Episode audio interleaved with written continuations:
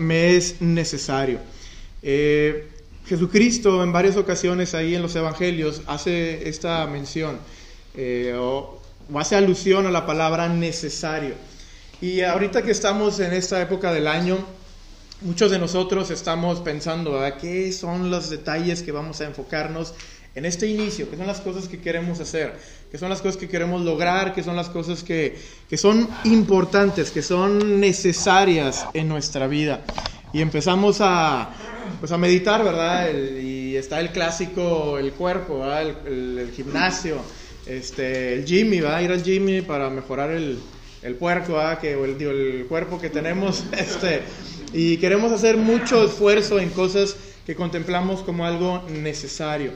Eh, también queremos comer mejor, queremos tener eh, metas espirituales, queremos lograr diferentes aspectos que nosotros queremos que son necesarios. Y lo que pretende este estudio es buscar en la palabra de Dios qué son las cosas que Jesucristo toma como necesario. Porque yo creo que si queremos ser seguidores de Jesús, si queremos ser verdaderos discípulos de Jesús, tenemos que enfocarnos en lo que Jesús enfoca. hay muchas cosas que rodeaban, rodearon su vida durante el ministerio, pero hay algunos detalles y hay algunas cosas específicas que él dice, esto es necesario. Y si nosotros nos enfocamos en las mismas cosas que Jesús dijo, esto es necesario, definitivamente nuestra vida espiritual en este año va a ser muy diferente, con un, o sea, con un sentido muy positivo. Así que eh, esta, esta, serie me es necesario, vamos a estudiar esa parte. Y el día de hoy, como les venía mencionando, esta, esta palabra la utilizamos de muchas formas, inclusive hasta en cosas que sabemos que no es cierto, ¿verdad? Me es necesario un refresco ahorita. ¿Es necesario eso? Pero a veces sí lo decimos, Me es necesario, necesito un refresco. Necesito comprarme unos tenis nuevos, Necesito un mazapán. Ustedes saben que eso es importante. Este, o necesito esto o lo otro. Y muchas veces eso no es realmente lo que necesitamos, o lo que hay que enfocarnos. ¿Qué son las cosas que realmente debemos eh, que realmente son necesarias. Bueno, vamos a ver lo que Dios nos dice aquí en el Evangelio de Juan, capítulo 4, y vamos a ver los primeros versículos. Vamos a leer el versículo 1 al 4, y vamos a ver que le era necesario hacer un alcance, y esa es la donde vamos a utilizar la palabra necesario. Dice, eh, cuando pues el Señor entendió que los fariseos habían oído decir, Jesús hace y bautiza más discípulos que Juan, aunque Jesús no bautizaba, sino sus discípulos, salió de Judea y se fue otra vez a Galilea. Y le era necesario pasar por Samaria. Y es, interesante que, dentro de este Evangelio se relata que Jesús tenía como necesario llegar a Samaria. Era necesario pasar por ese lugar. Jesús tiene un propósito muy, muy claro, por lo tanto, digo, por lo cual se menciona esa palabra necesario. Le era necesario pasar por ese lugar. Y no era el lugar este, que, pues, realmente era habitual pasar para un judío. A lo mejor era, el lugar era la ruta más corta, pero no la más frecuente para un judío que, que era creyente. Hay muchas cosas importantes en lo que es el ministerio, en las cosas que hacemos, pero hay cosas necesarias. Es importante tener actividades, es importante hacer esto, hacer lo otro, pero hay cosas necesarias en nuestra vida espiritual. Y aquí vamos a empezar a ver esa, esa, ruta del alcance que Dios eh, logró, que Jesús logró con una mujer samaritana. En primer lugar, me llama mucho la atención lo que vemos en el versículo 4. Dice, le era necesario pasar por Samaria, pero desde, el 3. Salió de Judea, se fue otra vez a Galilea. Vemos eh, anteriormente que él estaba eh, en un cierto lugar, entonces vemos aquí el cumplimiento de Hechos 1.8, eh, algo que él mismo antes de ascender al cielo, dice desde Jerusalén van a ser testigos, y luego en Judea, luego en Samaria, y luego hasta lo último de la tierra. Él aquí está modelando esa parte, donde él estaba en un cierto lugar, luego sale de Judea y él ahora se dirige a Samaria para después, eh, digo, para modelarnos a nosotros específicamente ese, eh, ese patrón que él quería ahí este, que, los discípulos y cada uno de nosotros efectuara. Y es interesante porque se conecta también al evangelismo, o sea, el cual Jesús nos, nos, invita a realizar. Y les mencionaba que no era una, eh, una ruta habitual para un judío. Eh, un judío que iba hacia el norte, estaba en Jerusalén y si quería ir a Galilea, él salía, pasaba el Jordán, subía y regresaba nuevamente cruzando el Jordán para evitar la zona de Samaria. Porque Samaria tiene un, trasfondo histórico muy interesante y voy a mencionar alguna de ellas simplemente para a ver si, si, logro explicarme el contexto histórico en el cual se estaba desarrollando ese momento. En primer lugar, hay una separación en las tribus de Israel con el tercer rey. Eh, bueno, es Salomón el, el, el, tercer y luego el cuarto es Roboam y Jeroboam. ¿Por qué? Porque se separan los reinos. Se separan diez tribus al norte y dos tribus al sur. Y las diez tribus allá en el norte, eh, quien fue ahí el rey fue Jeroboam, y él instaló una fuerte idolatría. Instaló becerros de oro para que no fuera la gente a adorar a Jerusalén en el templo. Por lo tanto, de inicio, cuando se parte este, este reino de Israel, el del norte inmediatamente se involucra con lo que es idolatría. Y eso lo tenían muy presente los judíos. Luego fueron mezclados y conquistados, eh, conquistados y mezclados. Esto fue a través del, del, imperio de Asiria. Ellos gobiernan ese, más bien dicho, eh, conquistan ese lugar y lo que ellos hacían era quitaban a una cierta parte de los que estaban ahí y traían a otros que habían conquistado en otro lugar para mezclarse entre ese lugar. Y de esa forma no hubiera un nacionalismo y no hubiera algo por qué levantarse, porque prácticamente no era un lugar de ellos. Y, esto es algo que ellos hacían, por lo tanto, pues también ahí va degradándose, eh, pues prácticamente esa esencia que, había ahí de la tribu de Israel. A ellos les negaron el construir el templo, ¿no ustedes recuerdan ahí en Esdras, que ellos querían también participar, de, hecho Tobías y, varios ahí son de, este, de, estos territorios, y les negaron, dijeron, no, o sea, nosotros lo vamos a hacer, nada más nosotros. Entonces cuando se les niega, ellos construyen su propio templo en el monte Gerizim. Ellos, actualmente, o sea, los samaritanos es algo que existe actualmente, son muy pocos, pero inclusive hasta el día de hoy hay samaritanos y ellos tienen su propia religión. Ellos creen en el Pentateuco, claro, cambiándole una, que otra cosa, este, pero es algo actual. Eh, y ellos toman como el monte santo o el monte, eh, pues, importante, el monte Gerizim o Gerizim. y en Juan 8:48 le hacen esto a Jesús. Le, le, le, dicen lo siguiente, se los voy a leer, no lo tengo en pantalla, pero aquí en Juan 8:48 para que veas cómo los fariseos y cómo la gente tenía en mente a un samaritano.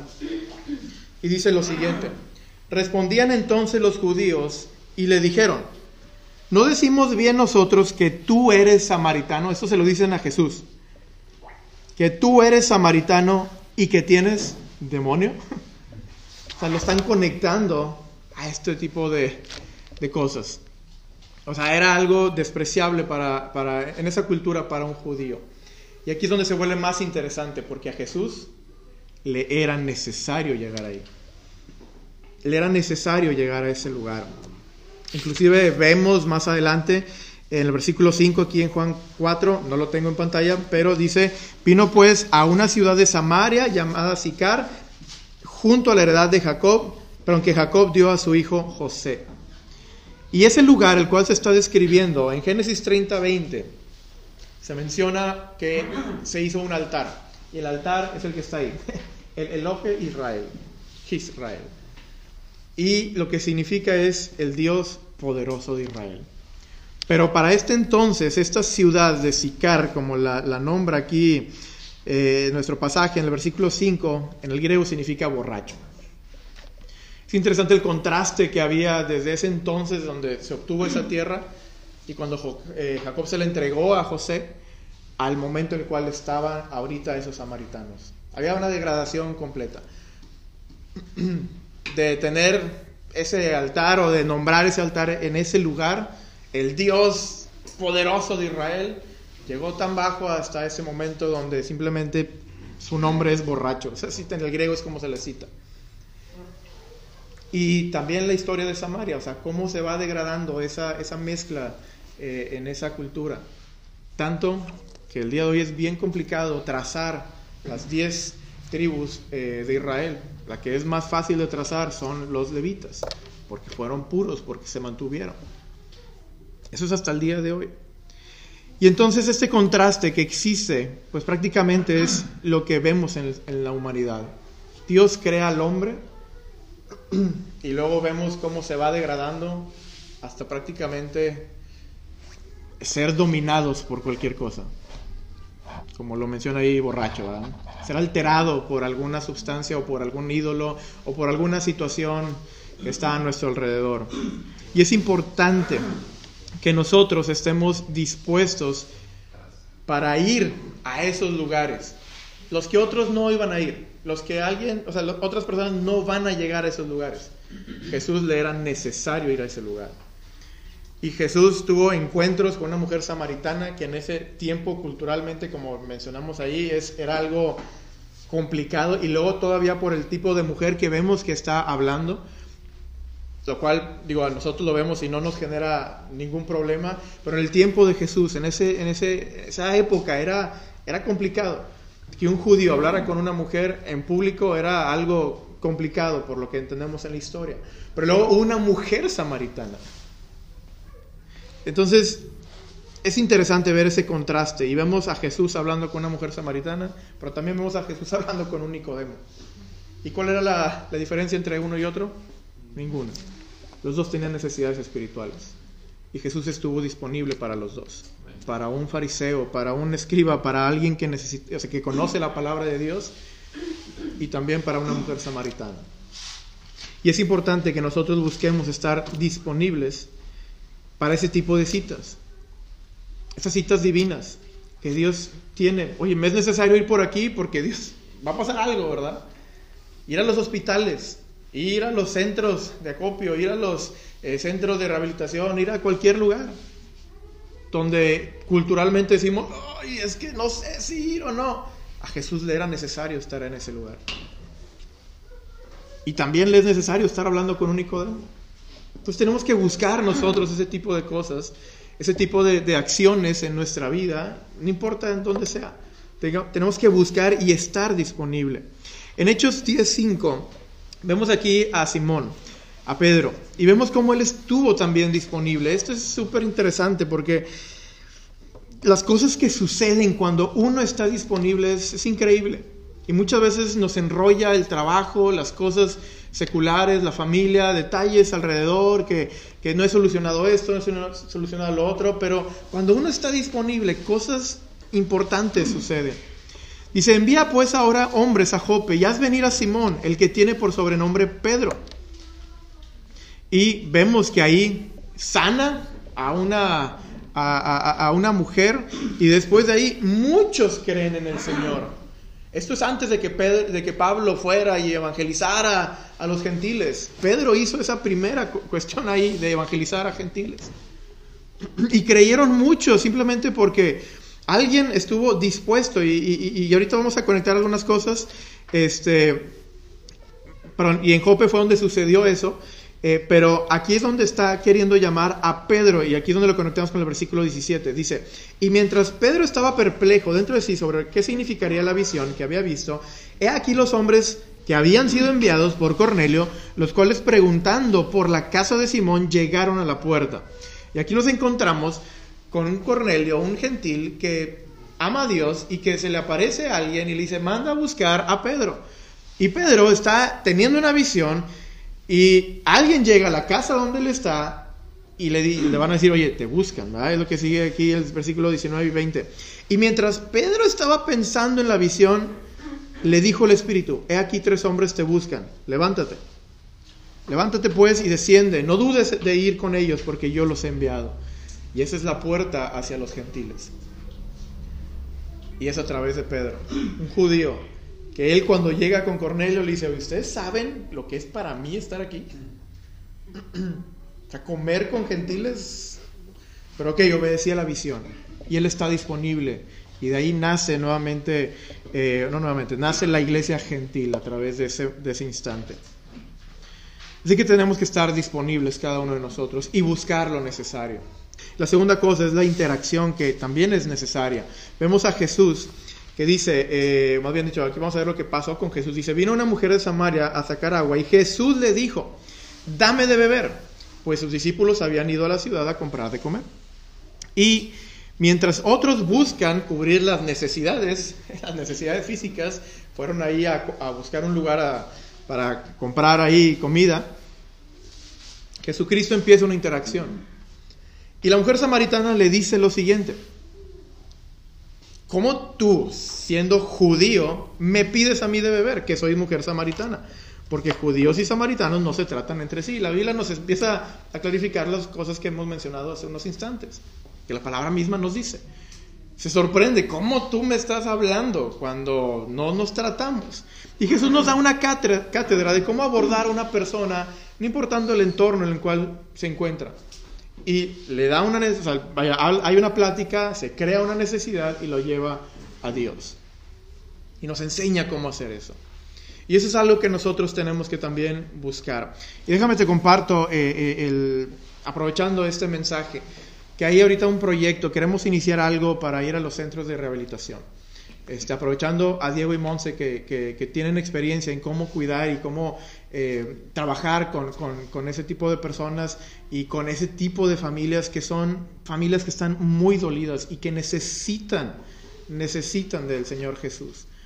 Y el día de hoy, este, también junto con el apoyo de Andrés, de Josely, que también conocen de esto, de, todo este, eh, de toda esta situación, queremos extendernos y vemos como necesario hacer otras cosas que antes no estábamos haciendo.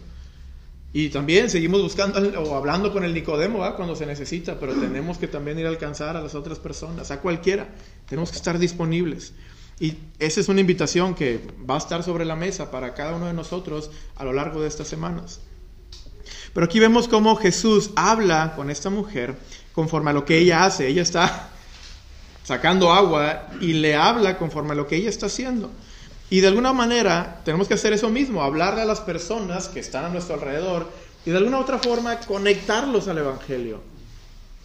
Imagino ahí a mí, ahí como abogado, oye, pues sí, tú infringiste estas leyes, pero hay una ley que tú ya marchaste, va, porque la, la infringiste.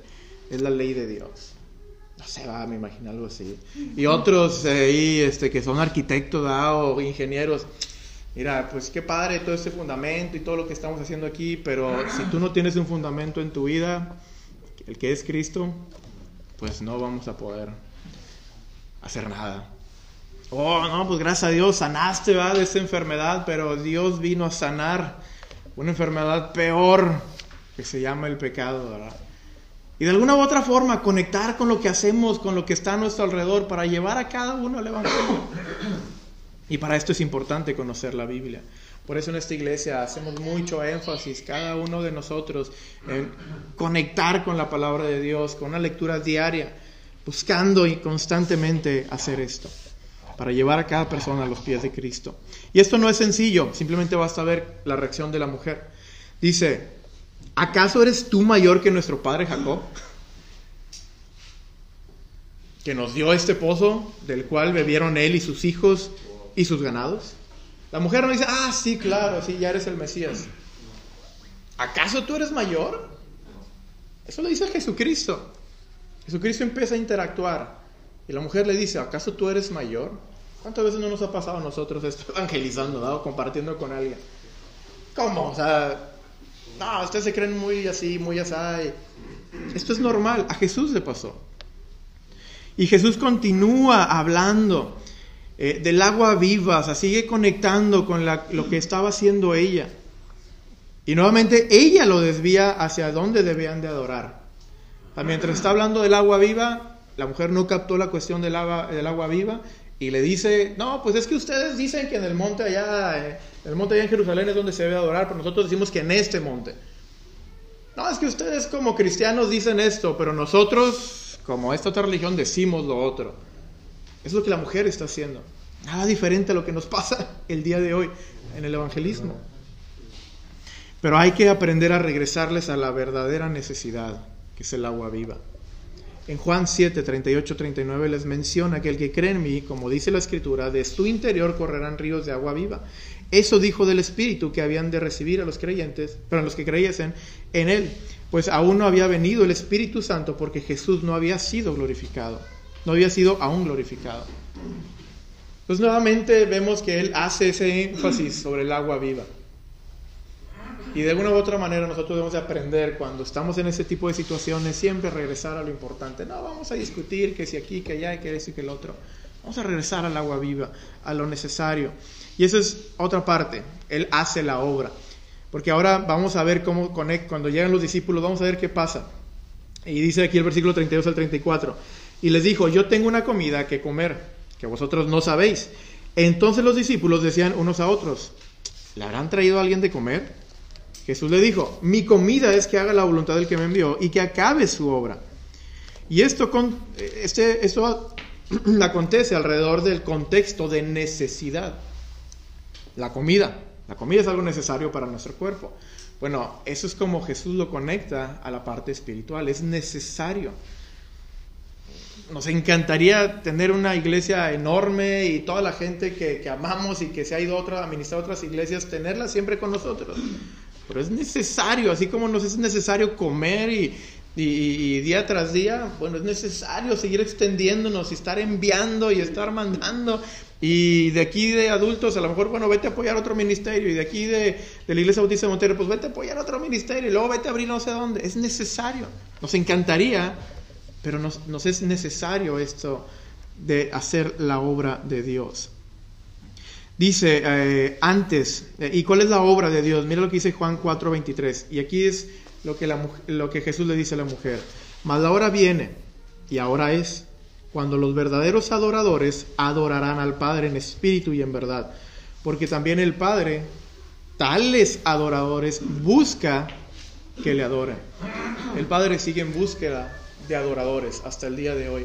Y es por eso la necesidad de mandar a más personas a Ibe Cumbres. Por eso la necesidad de salir, de enviar de comisionar y entregar de lo mejor o lo mejor que tenemos para que sigan viendo adoradores en Ibe Cumbres. Porque el Padre sigue buscando y en todo lugar, en México y en todo el mundo, en cualquier país, Dios sigue buscando adoradores y es necesario que nosotros mandemos lo mejor, que sigamos haciendo la obra porque Dios busca adoradores. Es interesante porque cuando lo vemos a, cuestión de la comparación de la mujer y los discípulos, sale a la luz esto. Cuando Jesús le dice a la mujer sobre el agua viva, no lo captó. Ah, caray, pues acaso tú eres mayor y, ah, no, pues si tú sacas yo, este, o sea, no, pero no tiene ni cómo sacarlo y empieza a hablar de otras cosas. No captó la, esencia de lo del agua viva. Pero tampoco los discípulos captaron lo de la comida. Cuando Jesús les dice, mira, yo tengo esto, esta necesidad, hacer la voluntad del Padre, acabar la obra, hacer la obra de Dios. Ellos tampoco captaron esa parte. ¿Y cómo podemos nosotros sí captar esta parte? Estando cerca de Jesús, para saber los términos que Él utiliza, las cosas que Él sabe, las cosas que Él dice. Cuando Él lo dice en la Biblia, ¿qué significa realmente? Y no lo que nosotros creemos. Pues a lo mejor está hablando de comida. No, no está hablando de comida. Hubo otro momento, no sé si ustedes recordarán, cuando le dice Jesús a, los discípulos, oye, han cuidado de la levadura de los fariseos. Ah, caray, está hablando de pan. Y así nos pasa muchas veces. Dios nos quiere decir cosas, pero no estamos cerca de lo que la palabra de Dios quiere, o sea, como la palabra de Dios quiere que estemos, y esos conceptos no los comprendemos del todo. Bueno, la invitación es que estemos pegados a Él. En Hechos 13.2 vemos prácticamente lo que está sucediendo con, Cumbres, lo que está sucediendo con Saltillo. Y dice, Hechos 13.2, ministrando estos al Señor y ayunando, dijo el Espíritu Santo, apartadme a Bernabé y a Saulo para la obra, para el banquete, para la comida, prácticamente en, cuestión de, pensamiento o en, nomenclatura de Jesús. Apártame a ellos, apártame a, a, Bernabé, a Saulo, a Yair, a Yaneda, apártamelos porque tengo una obra para ellos, tengo un trabajo que hacer para ellos. Y así también para cada uno de nosotros. No somos eh, diferentes en ese sentido. Cada uno de nosotros tenemos un llamado a hacer la obra, no importa dónde estemos. Es necesario. Nos es necesario. Y no lo busquen, pero en 1 Timoteo 3, 16, 17 habla sobre la palabra de Dios es necesaria para nuestra edificación, para esa obra de edificación en nuestra vida y también para la obra de hacer el Evangelio, de compartir el Evangelio, hacer la obra de evangelista, como le dice Pablo a Timoteo. Y es interesante que lo conecte a esto. Cuando yo pienso en comida, pienso en cosas, muchas cosas buenas, este, muchas cosas bonitas, cosas que me traen recuerdos de personas que ya no están conmigo. No sé si a ustedes les pasa eso. Hijo eso, esta comida inmediatamente nada más hueles, toca ahí el, eh, tu lengua y, ya, ay, como mamá. O como tal, ¿verdad? O como cuando hacíamos las carnes asadas en los estudios bíblicos. O cuando tal, tal cosa. O sea, esos sabores son capaces de, de darnos una sensación hermosa. Yo imagino a Jesús de esa forma. Esta es mi comida y cuando yo hago esto me da una sensación de, de lo mejor, de querer más. Y cada uno de nosotros también debemos de llegar a conectar así la obra del Señor, porque así debe ser. Es como la comida, hacer la obra de Dios, compartir con alguien más, evangelizar con alguien más. Y es algo que no puedes dejar de comer, que no puedes dejar de hacer, y que vaya, y no puedes dejar, y no puedes dejar, y no puedes dejar. Porque esa es la obra, así es como Jesús lo, lo, lo comentó. Y cuando nosotros hacemos esto, vamos a ver un gran impacto, y con esto termino. En Juan 4, 39 al 42, la Biblia dice lo siguiente. Y muchos de los samaritanos de aquella ciudad creyeron en él por la palabra de la mujer, que daba testimonio diciendo, me dijo todo lo que he hecho. Entonces vinieron los samaritanos a él y le rogaron que se quedase con ellos y se quedó ahí dos días. Y creyeron muchos más por la palabra de él eh, y decían a la mujer, ya no creeremos solamente por tu dicho, porque nosotros mismos hemos oído y sabemos que verdaderamente ese es el Salvador del mundo, el Cristo. Lo está diciendo un samaritano, o sea, lo están diciendo samaritanos, que ellos creían que el monte Gerizim y que otras cosas y que el Pentateuco y que los profetas y los escritos, ellos no lo creían. Ahora ellos, al estar con Jesús, reconocen quién es Jesús. Y el impacto fue gradual en la vida de la mujer y eso vino después a afectar a toda una ciudad. La mujer le llama Señor en el versículo 11. La mujer va alrededor de las 12 a sacar el pozo, a sacar el pozo, a sacar el agua del pozo.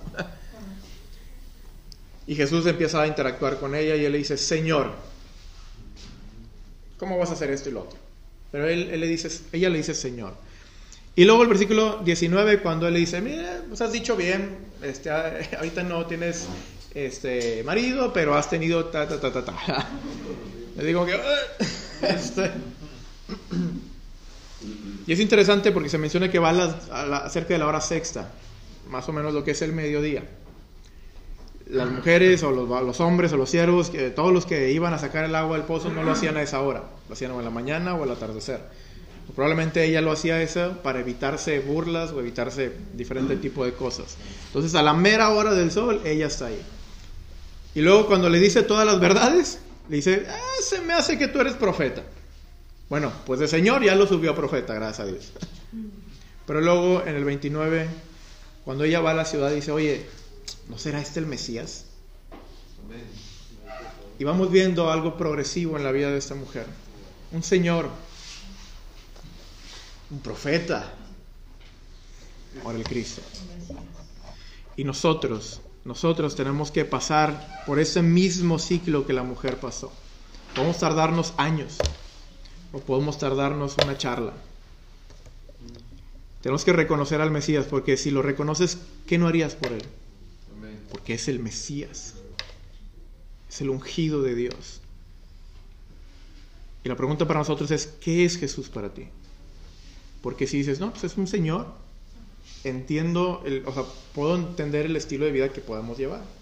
Ahora es un profeta, ¿ok? Creo que se acerca un poquito más son enviados de Dios y esto y que lo otro, mayor respeto, mayor temor en ciertas cosas. Pero cuando es el Mesías, ahí sí nuestra vida tiene que rendirse por completo. Pues, ¿qué harías? lo reconoces de esta forma y si ya lo has reconocido, ¿qué estás haciendo? Te es necesario muchos, mucho trabajo de evangelismo, como Jesús lo hizo. Lo vamos a hacer, siendo que Él es el Mesías. Y esto acontece en varias partes de la Biblia. Gedeón es uno de los ejemplos que me gusta mucho hablar. Cuando el ángel de Jehová, Jesucristo, antes de su encarnación, esa teofanía que encontramos en ese lugar, en jueces 6, vemos que él le dice Señor también, dice, y en el, en el hebreo es Adón. Él le reconoce como Adón. Pero luego llega un momento en donde él le dice Adonai. Y esa palabra es Señor con esa mayúscula refiriéndose a Dios. Y también tuvieron que pasar algunas cosas para que él, de decir Señor, dijera Señor. ¿Y cómo está nuestro proceso? El evangelismo tiene un impacto increíble. Decir, ah, pues Jesús es un buen maestro, fue una buena persona. Tú puedes hablar y o preguntar, hacer una encuesta sobre Jesús y tal, decir muchas cosas. No, era un pacifista, no, pues era un maestro, no, pues era... Pero cuando ya reconoces que, era, que, es, que es el Mesías, es un gran impacto. Y cuando alguien se rinde a los pies del Mesías, hay un gran impacto que va a pasar. Dice Juan 20, 27 al 29.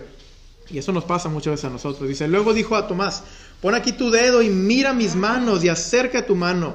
Métela en mi costado y no seas incrédulo, sino creyente.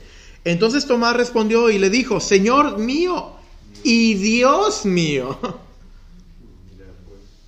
Exactamente. Jesús le dijo, porque me has visto, Tomás, creíste. Bienaventurados los que no vieron y creyeron.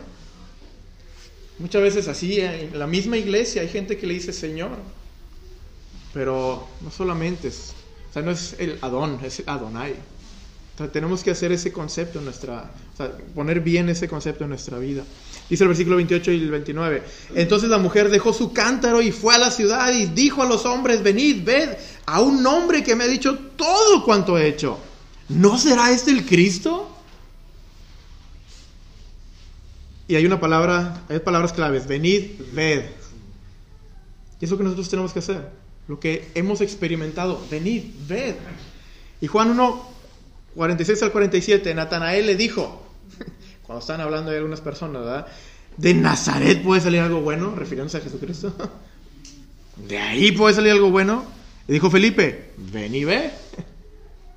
Y cuando encuentras al Mesías, eso es lo que dices, ven, ve, o sea, yo te puedo decir muchas cosas, pero tú tienes que verlo. Y tiene que pasar ese proceso en la vida de la persona, Señor, profeta, hasta ser el que reconoce como el Mesías.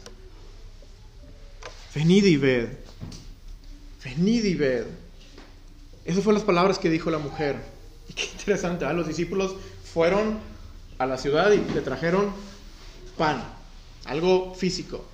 Pero la mujer fue a la ciudad y les trajo, le trajo a Jesús personas, ese pan espiritual. Y es para mí, cuando, cuando vi eso, dije, ¡uh! O sea, ¿qué es necesario? Pues lo que hizo la mujer. Ir a, a las ciudades, a las personas y llevárselas a los pies de Cristo. Eso es necesario y ese es el impacto de alguien que reconoce que es el Mesías. Ese es el impacto cuando tú evangelizas y se logra esa, esa conexión para que sea, o sea, para que la persona reconozca al Mesías y ahora va a estar trayendo no solamente cuestiones físicas, sino lo verdadero, lo espiritual a la vida de esta a la, a la vida de las que estaban aquí. Y aquí este, me voy a brincar esto y nada más quiero eh, hacer el énfasis en el versículo 11 y en el versículo 42. Este, perdón, no es el versículo 11. Aquí lo dejé así, pero es en el, el versículo 42 es el del dicho. Eso está ahí en la pantalla, no, no es correcto, pero cuando eh, eh, ahí en el uh, versículo 40, se los voy a leer, dice, entonces vinieron los samaritanos a él y le rogaron que se quedase con él y se quedó. Y creyeron muchos más por la palabra de él. Y decían a la mujer, ya no creemos solamente por tu dicho, porque nosotros mismos hemos oído y sabemos que verdaderamente este es el Salvador del mundo. Aquí vemos dos tipos de maneras de, decir algo, ¿verdad? Las palabras, alguien fue alguien dijo algo, la mujer dijo, entonces los hombres dijeron, ya no queremos solamente por tu dicho. Y la palabra en el griego es lalia, esa que está ahí, lalia. Pero la palabra cuando dice, ya no queremos solamente por tu dicho, este, pero el versículo 40 dice, y creyeron mucho más por la palabra de él. Esa palabra que está ahí es logos, la que aparece en Juan 1. 1. Él, hecho carne, él les demostró, creyeron en él por sus palabras. Y eso es lo mismo que tenemos que hacer con nuestro trabajo. Es lo que va a pasar en Cumbres, es lo que va a pasar en Saltillo, primero es lo que va a pasar en España. Es, oye, ven y ve. O sea, ven y ve, aquí está alguien. Y por tu dicho, la gente, por tu testimonio, la gente se acerca. Pero cuando van a la palabra de Dios, oh, ya no creo por ti. Ahora creo por la palabra, creo por Jesucristo. Y ese es el trabajo que tenemos que hacer el día de hoy. Esto es necesario. Muchas cosas buenas que podemos emprender para este comienzo del año. Muchas cosas importantes. Bajar de peso, hacer ejercicio, eh, estar más calificados, tener más educación, etcétera, etcétera. Pero hay cosas necesarias. Y esto es lo necesario. El evangelismo personal, el impacto que procede de esto. Todo lo que acabamos de hablar, esto nos es necesario. ¿Y cómo lo hacemos? Jesús nos mostró cómo. Juan 4, puedes meditar en él en esta noche. Puedes leerlo, ve esas palabras, subrayalos. Hay cosas muy interesantes, muy importantes ahí que por cuestión de tiempo no podemos mencionar todas. Pero esto es necesario para nosotros. Y quisiera cerrar con estos retos. Quisiera invitarte a que tú reconozcas el día de hoy qué es lo verdaderamente necesario. ¿Qué es lo necesario el día de hoy? Y te invito a que a través de reconocer eso, interactúes con alguien esta semana. Que busques esa cita divina, este, que, que tú estás queriendo ir a un lugar y alguien ya te está esperando. O tú estás haciendo algo y alguien viene. Aprovecha, interactúa, toma ese paso como Jesús lo hizo. Y dedícate a la obra mientras otros pueden estar llevando o piensan hacer o piensan llevar, no sé, diferentes cosas, pan, este, con el caso de los discípulos, tú trae gente a los pies de Jesús. Trae esa verdadera, eh, o sea, lo importante, lo necesario ahí, ahí con, con el Señor Jesús.